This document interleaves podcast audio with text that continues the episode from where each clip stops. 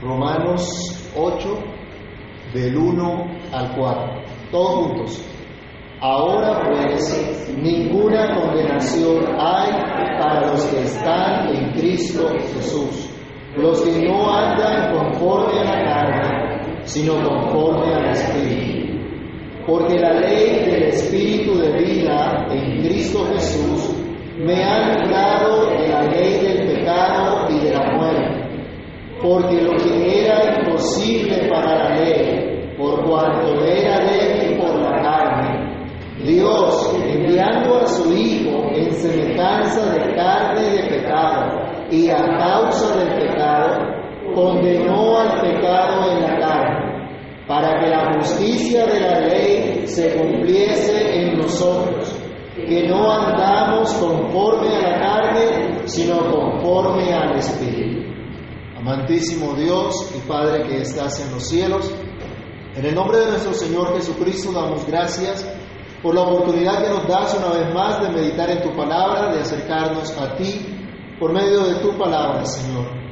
Queremos pedirte, oh Dios, que tu Espíritu Santo ilumine nuestro entendimiento, que tu Espíritu hable a nuestras vidas por tu palabra, que podamos entender, Señor, el llamado que tú nos haces por tu palabra, la buena noticia del Evangelio, que podamos regocijarnos en ella y que seas tú, Señor, prosperando tu palabra en lo que tú le envías en esta hora. Por favor, que tu palabra edifique, exhorte y consuele nuestras almas para la gloria de tu santo nombre. Permítenos a todos estar bien atentos a tu verdad, a tu palabra y ser fortalecidos y animados en ti, Señor.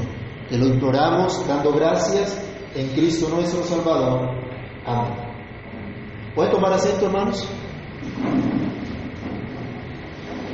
La liberación de la culpa y la condenación del pecado es el tema central de este capítulo 8 de la carta a los romanos que venimos estudiando. Hemos visto que no hay ninguna condenación, ni siquiera una, para los que están en Cristo.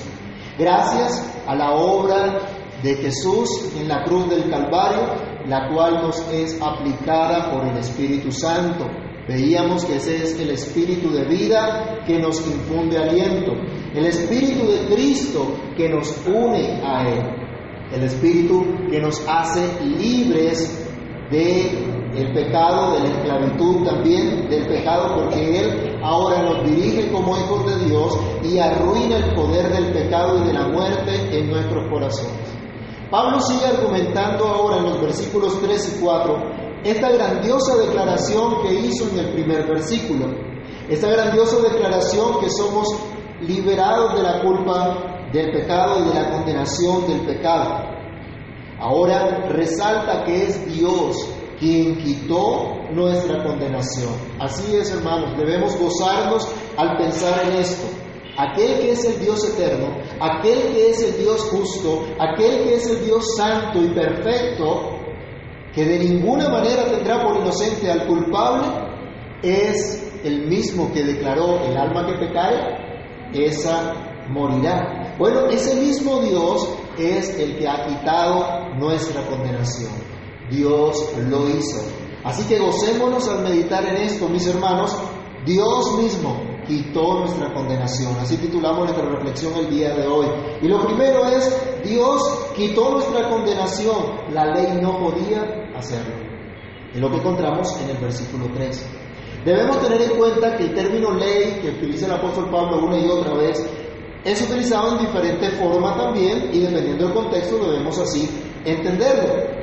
Aquí, por ejemplo, debemos entender que se refiere a esta ley divina, ya que la intención de la ley es precisamente darnos vida, pero ya se nos ha dicho también que ningún ser humano puede ser justificado por las obras de la ley. Romanos capítulo 3, versículo 20, él decía, ya que por las obras de la ley ningún ser humano será justificado delante de él porque por medio de la ley es el conocimiento del pecado. Aunque la ley sea santa, justa y buena. ¿Se acuerdan cuando empezábamos el capítulo 7? Y se nos decía que la ley de Dios es santa, es justa, es buena, del versículo 7 al versículo 12, Podemos recordar nosotros que el apóstol Pablo allí estaba diciéndonos que el problema no estaba en la ley como tal, ¿sí? Que no era la ley la que lo hacía pecar, era su propia condición caída, su propia naturaleza pecaminosa. La Biblia nos dice que Dios nos ha mostrado lo que es bueno y qué pide el Señor de nosotros. Miqueas 6:8, ¿se acuerdan? Oh hombre, Él te ha declarado lo que es bueno.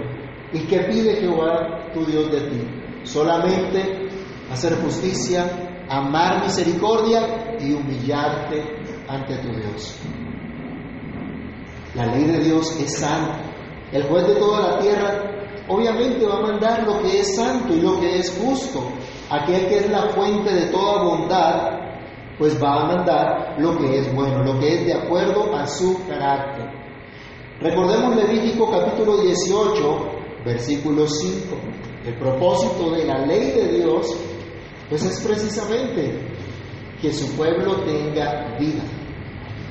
Levítico 18, versículo 5.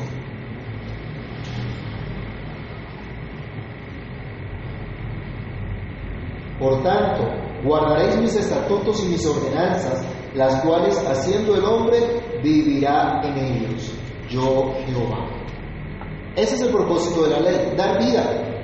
Es el carácter santo de la ley porque Dios es santo, es justo, es bueno. Luego la ley de Dios manifiesta el carácter de Dios y la ley de Dios nos habla de nuestra condición. La ley de Dios nos dice cómo somos delante de Dios, cómo somos realmente cada uno de nosotros. Aquí nosotros podemos dar una apariencia de lo que no somos, pero Dios sí nos conoce. Y Dios sabe qué es lo que hay dentro de cada uno de nosotros. Y ante la ley de Dios, ante la palabra de Dios, quedamos al descubierto.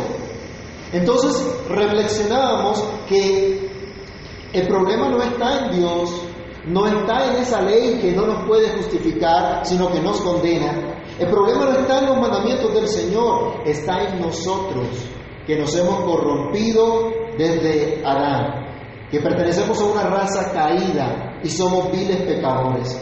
El mundo odia a Dios, odia la santa ley de Dios y no quiere someterse a la verdad de Dios. El mundo ridiculiza la palabra de Dios y a usted y a mí si estamos comprometidos con Dios, si estamos dispuestos a vivir para la gloria de Dios. Cada persona que no conoce al Señor mira la ley de Dios como algo obsoleto, como algo anticuado, como algo pasado de moda. Y los mismos, por ejemplo, que hoy defienden la diversidad y la pluralidad de pensamiento, condenan el pensamiento que se expresa en la palabra de Dios, no lo toleran, no sienten empatía por él, pero sí piden empatía y tolerancia para su forma de pensar y actuar. ¿No es esto hipocresía? El problema, hemos dicho, no está en la ley de Dios.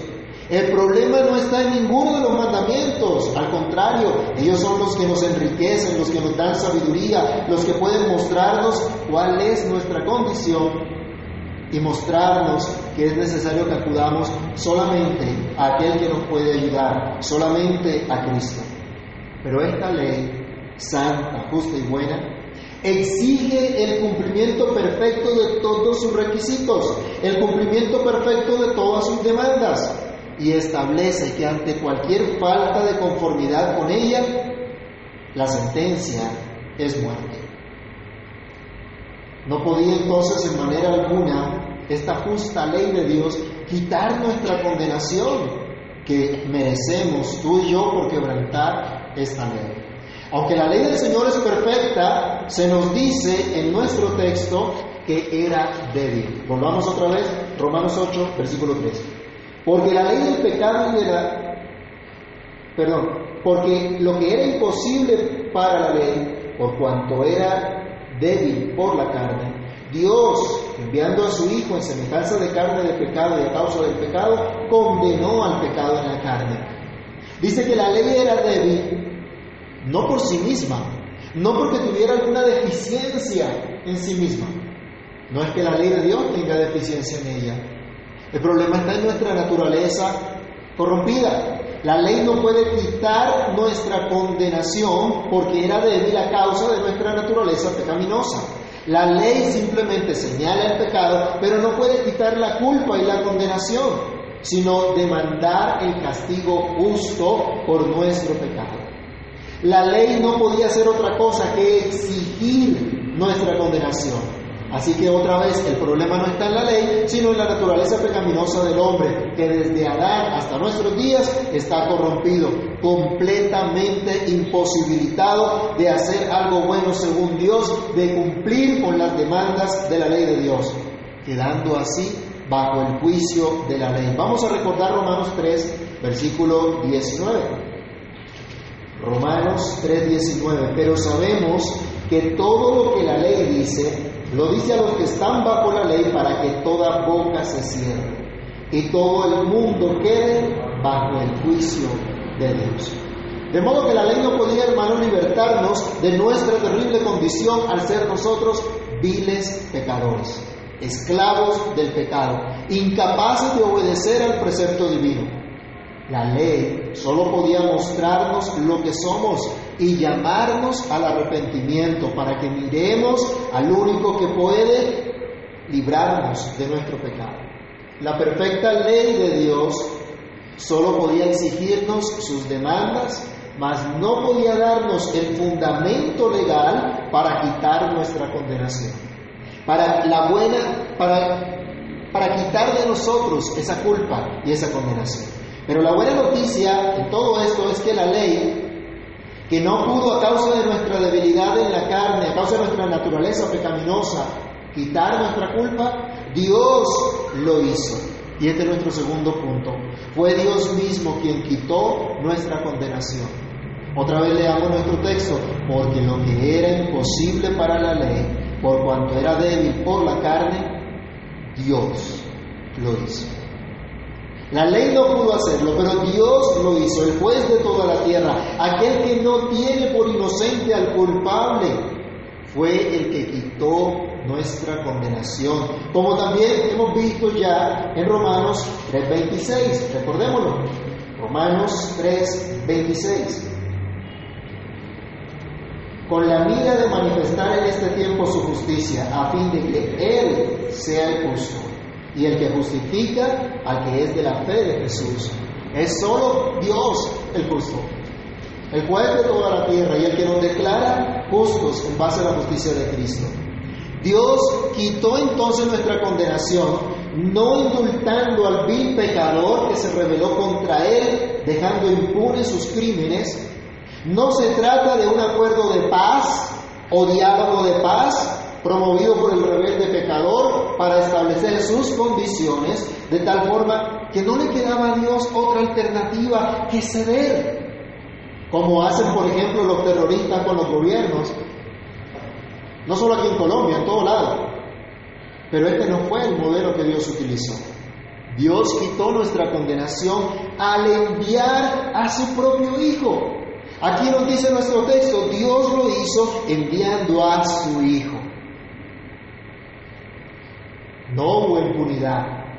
Dios castigó el pecado para, para satisfacer en nuestro lugar todas las demandas de su santa ley, para que por medio de la fe en la sangre de Cristo nosotros recibiésemos la justicia de Dios. Dios no mandó un comisionado a dialogar, un gestor de paz para garantizar los derechos de los rebeldes. Él mandó al perfecto, santo y eterno Hijo de Dios, el que es uno con Dios desde el principio, para salvarnos. Recordemos Romanos 8:32, nos dice, el que no escatimonia a su propio Hijo, sino que lo entregó por todos nosotros, ¿cómo no nos dará también con Él todas las cosas?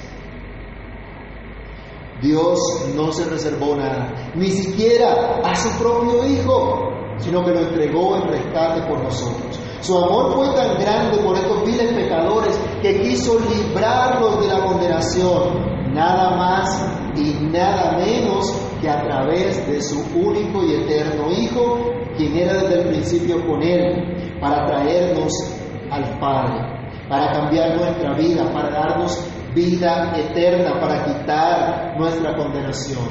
Vamos a leer algunos textos que nos hablan de esta buena nueva. San Juan capítulo 3, versículo 16. ¿Quién se acuerda? Porque de tal manera Dios al mundo que ha dado a su unigénito para que todo aquel que en él cree no se pierda, mas tenga vida eterna.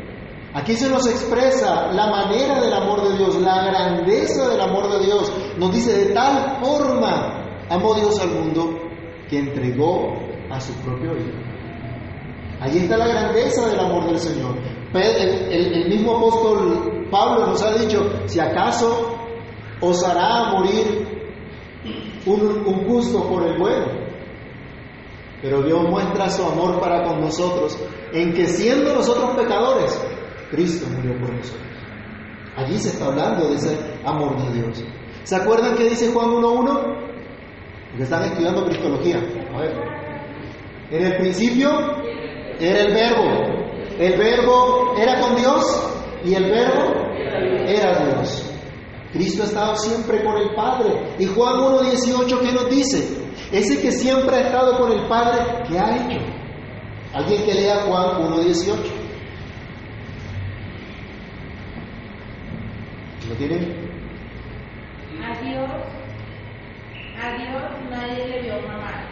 El unigénito Hijo que está en el seno del Padre, Él le ha dado la- a conocer. A Dios nadie lo ha visto, pero el que está en el seno del Padre, Cristo, Él le ha dado a conocer. Y luego cuando Cristo ora por sus discípulos, Él dice, Padre, glorifícame al lado tuyo con esa gloria que tuve contigo antes que el mundo fuese. Cristo siempre ha estado con el Padre. Es el eterno Hijo de Dios, el amado del Padre. Y desde que Dios manifiesta su propósito de formar una nación, da a conocer la manera como Él proveería un sustituto para redimir a su pueblo. ¿Se acuerdan de la historia de Isaac? ¿Qué le pasó a Isaac cuando era muy jovencito? Cuando era apenas un niño. Dios mandó al papá a que, a qué cosa? A que lo sacrificara en holocausto a Dios. Dios exigía un sacrificio. Y cuando Dios prueba a Abraham, viene un ángel, le habla, le dice, Abraham, no le hagas nada muchacho. Dios ha visto que tú eres obediente, que tú le crees. Dios ha visto tu fe. Y entonces dice que Abraham mira a otro, a otro lado y encuentra qué cosa. Un cordero, un cordero, allí que estaba eh, enredado entre, entre las matas que habían allí. Y entonces Dios le proveyó un sustituto para que no sacrificara a su hijo, sino que sacrificara aquel cordero que Dios había provisto. ¿Se acuerdan que Isaac le preguntaba, Padre mío, ¿y dónde está el cordero para el holocausto? ¿Dónde está el sacrificio? Dice, Dios se proveerá. Dios se proveerá a sí mismo. No es Dios me proveerá. A veces decimos, no, el Señor proveerá, pensando en que Dios me va a dar tal cosa. Dios se proveería del sacrificio que satisfaría, que iba a satisfacer su justicia. Y Dios proveyó el cordero. Aquí ya nos estaba hablando el Señor de lo que Cristo vendría a hacer. Es Cristo ese cordero provisto por Dios para el holocausto, para el sacrificio que quita el pecado de todo su pueblo. Vayamos a primera de Juan capítulo 2, versículo 2. Primera carta del apóstol Juan, capítulo 2, verso 2. Hablando de Cristo dice, y Él es la propiciación por nuestros pecados. Y no solamente por los nuestros, sino también por los de todo el mundo. Él es el que llevó la ira de Dios. Fue Dios quien nos buscó. Fue Dios quien nos dio su amor en Cristo. Él derramó su amor en nuestros corazones por el Espíritu que nos ha dado. Siendo nosotros pecadores, Cristo murió por nosotros. Hermanos, debemos recordar una y otra vez que no merecíamos y que no merecemos y que no mereceremos jamás el favor de Dios. Pero su amor fue tan grande que ha dado a su único Hijo para librarnos de condenación. No tenemos derecho a nada, sobre todo en esta época, ¿no? Que todo el mundo anda reclamando derecho. Tengo derecho a matar. Digo eso. Eso es un delito. Ahora la gente dice que tiene derecho a cometer un delito. Eso es una locura completamente. Y todo el mundo reclamando derecho. ¿Y los deberes que tenemos para con Dios? ¿Y los deberes que tenemos para con cada uno de nosotros? Eso sí no, ¿cierto? Eso sí no lo buscan.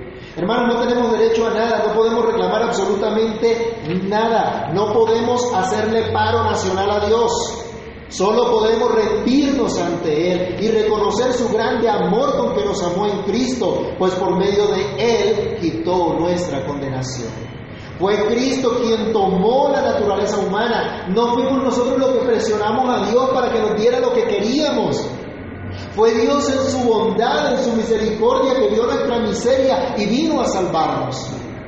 Seamos siempre cuidadosos y tengamos en cuenta lo que nos dice la Escritura, que Cristo vino en semejanza de carne de pecado y a causa del pecado para podernos librar. No nos dice que Cristo vino en pecado cuando se hizo hombre, ya que recordemos, y estamos estudiando en Cristología, Cristo nació concebido por el Espíritu Santo, por lo cual no tiene pecado alguno. Y la Biblia muestra que Él tampoco nunca cometió pecado. Vayamos a 1 de Pedro capítulo 2, versículo 2. Cuando Pedro dice que sigamos las, las pisadas de Cristo, él dice, si sufres como cristiano no te avergüences, sino que sigue a Cristo, sigue el ejemplo de Cristo. Primera de Pedro 2.22.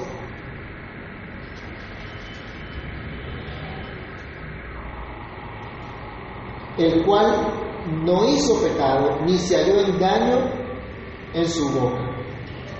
Sigue el ejemplo de que sufrió, pero nunca hizo pecado, nunca hubo engaño en su boca. El eterno Hijo de Dios tomó su naturaleza humana, se hizo verdadero hombre sin dejar de ser Dios, como hemos estado estudiando, insistiendo, pero en su naturaleza humana estuvo expuesto a las mismas debilidades sin cometer pecado alguno.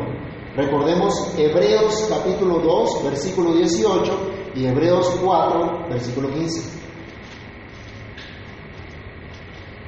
Hebreos 2, 18. Miren esta buena noticia. Pues en cuanto él mismo padeció siendo tentado, es poderoso para socorrer a los que son tentados. Cristo fue tentado y es poderoso para socorrernos también hoy a nosotros. Y en Hebreos capítulo 4, versículo 15, Él nos dice, porque no tenemos un sumo sacerdote que no pueda compadecerse de nuestras debilidades, sino uno que fue tentado en todo según nuestra semejanza, pero sin pecado. Cristo se humilló a tomar esta naturaleza humana rodeada de debilidad precisamente para tratar con el pecado, para llevar nuestro pecado, para condenar al pecado. Por eso era necesario que se hiciera hombre el Hijo de Dios, para que al identificarse con nosotros como seres humanos débiles, pudiera representarnos y librarnos. Fue Dios quien quitó nuestra condenación al enviar a su Hijo, quien tomó una naturaleza humana como la nuestra, aunque sin pecado, para llevar nuestra condenación. Otra vez nuestro texto, porque lo que era imposible para la ley, por cuanto era débil por la carne, Dios, enviando a su Hijo en semejanza de carne de pecado y a causa del pecado, condenó al pecado en la carne. Fue la naturaleza humana de nuestro Señor Jesucristo fue en la naturaleza humana de nuestro Señor Jesucristo que Dios condenó al pecado. Fue el Dios encarnado el que llevó nuestra condenación, el que soportó la ira divina en nuestro lugar, tal como la Biblia ya lo decía. Isaías 53, alguien que lo lea, Isaías 53 del 4 al 8.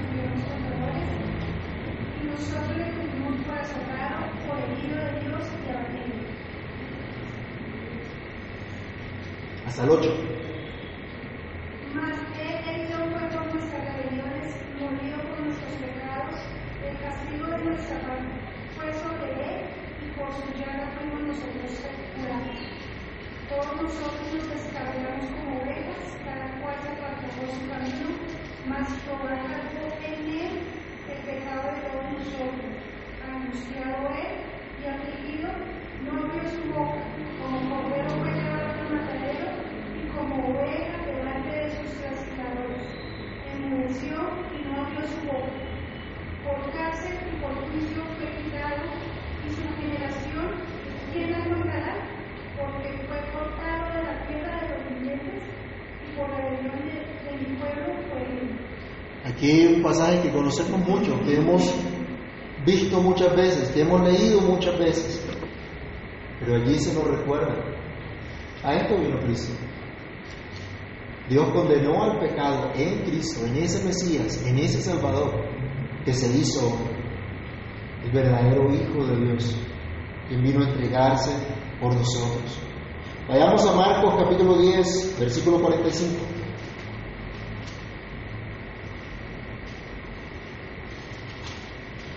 Porque el Hijo del Hombre no vino para ser servido, sino para servir y para dar su vida en rescate por muchos. Cristo vino a dar su vida en rescate por muchos. Vino a manifestar su gracia, su favor, a llevar nuestra condenación. Y el mismo Pablo en Romanos 5, del 9 al 11, ya nos había dicho,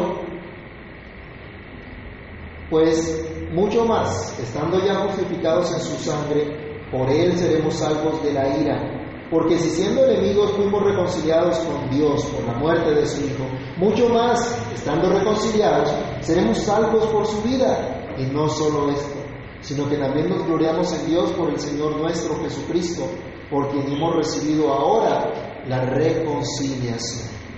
Dios entonces envió a su Hijo a llevar la condenación que nosotros merecíamos, a pagar la condena que justamente nosotros merecíamos. Y de esta manera quitar no solo nuestra culpa, sino también nuestra condenación. Dios lo hizo. Y podemos decir, alabado sea el nombre del Señor. Finalmente, nuestra tercera reflexión nos dice que Dios quitó nuestra condenación para cumplir su justicia en nosotros, o para que se cumpliese la justicia en nosotros, para declararnos, para hacernos justos ante Él por medio de nuestro Señor Jesucristo. El versículo 4 de Romanos 8 nos dice, para que la justicia de Dios, perdón, para que la justicia de la ley se cumpliese en nosotros, que no andamos conforme a la carne, sino conforme al Espíritu. Dios quitó nuestra condenación enviando a su Hijo para castigar el pecado en la naturaleza humana de su Hijo para traernos justicia. No puedo, hermanos, dejar de aplicar esto a la situación actual que vivimos. Ningún gobierno humano, ninguna revolución, ninguna asamblea constituyente, ningún gobierno mundial va a traer verdadera justicia a esta tierra. Solamente Dios trae verdadera justicia. Solo Dios puede hacerlo y ya lo ha hecho por medio de su único Hijo, nuestro Señor Jesucristo. Y si tú quieres disfrutar de esa justicia, si en verdad tú quieres justicia para nuestro país, necesitas mirar a Cristo, necesitas confiar en Cristo solamente y seguirlo a. De lo contrario, no hay paz para el impío, dijo el Señor, y tampoco habrá justicia. Dios quitó nuestra condenación al enviar a su propio Hijo para condenar al pecado en la naturaleza humana de Cristo, para que se cumpliera el justo requisito de la ley en nosotros. Requisito que demanda perfecta obediencia a los mandamientos, a las exigencias de la santa ley de Dios, que es justa, buena. Solo Jesucristo, el Dios hombre, logró en nuestro lugar cumpliendo a cabalidad toda la justicia divina, identificándose con nosotros, haciéndose hombre, sometiéndose a todos los preceptos de la ley divina. Cristo podía decir, ¿quién de ustedes me redarguye de pecado? Y si no tengo pecado, ¿por qué no me obedecen? ¿Por qué no creen a lo que yo les digo? Nadie se atrevió a decirle tú eres un pecador, pero tampoco querían someterse a él. Él le dijo a sus seguidores, van a conocer la verdad, la verdad los va a hacer libres. Y entonces alegaron, nosotros no somos esclavos de nadie, nosotros no necesitamos esa liberación tuya. Cristo soportó todo eso. Y Cristo vino sometido a la ley para cumplir perfectamente la voluntad de Dios. Él vino a hacer lo que el Padre le mandó. Vayamos a Mateo 3, versículos 14 y 15. Mateo 3, versículos 14 y 15. Él vino a cumplir toda justicia. Cuando Cristo viene a ser bautizado por Juan, Juan le dice, yo debo ser bautizado por ti, tú vienes a mí. Pero Jesús le respondió, deja ahora, porque así conviene que cumplamos toda justicia. Entonces le dejó. Él se identificó con su pueblo, como representante de su pueblo, se sometía a lo que Dios había establecido.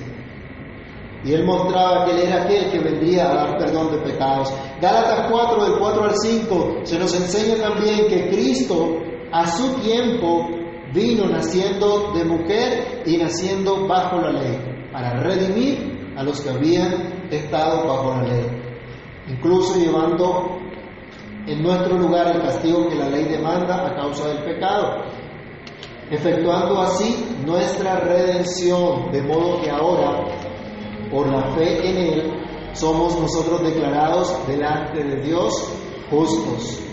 Como hemos estudiado en Romanos, nos están anotando Romanos 3, 21 al 26. Allí se nos recuerda que por la fe en la sangre de Cristo somos declarados justos. La ley demanda entonces perfecta justicia, cumplimiento estricto de los mandamientos, el pago de toda obediencia, y Cristo lo hizo por nosotros para que esa justicia se cumpliese en nosotros, para que demos hoy nosotros alabanza a Dios, demos gloria a nuestro Dios, quien quitó nuestra condenación por medio de nuestro Señor y Salvador Jesucristo, quien vino, vivió una vida perfectamente justa, efectuó un sacrificio expiatorio perfecto que nos hace justos delante de Dios a todos aquellos que vamos de frente que, andamos con Él de confianza en confianza. Termina el versículo diciendo, los que vivimos no según la carne, sino conforme al Espíritu. Como vimos la semana pasada, el Espíritu de Dios es el que nos aplica la redención de Cristo. El Espíritu de Dios es el que nos aplica la justicia perfecta de Cristo para que tengamos vida, para mostrarnos nuestra condición y traernos en fe y arrepentimiento a nuestro Salvador.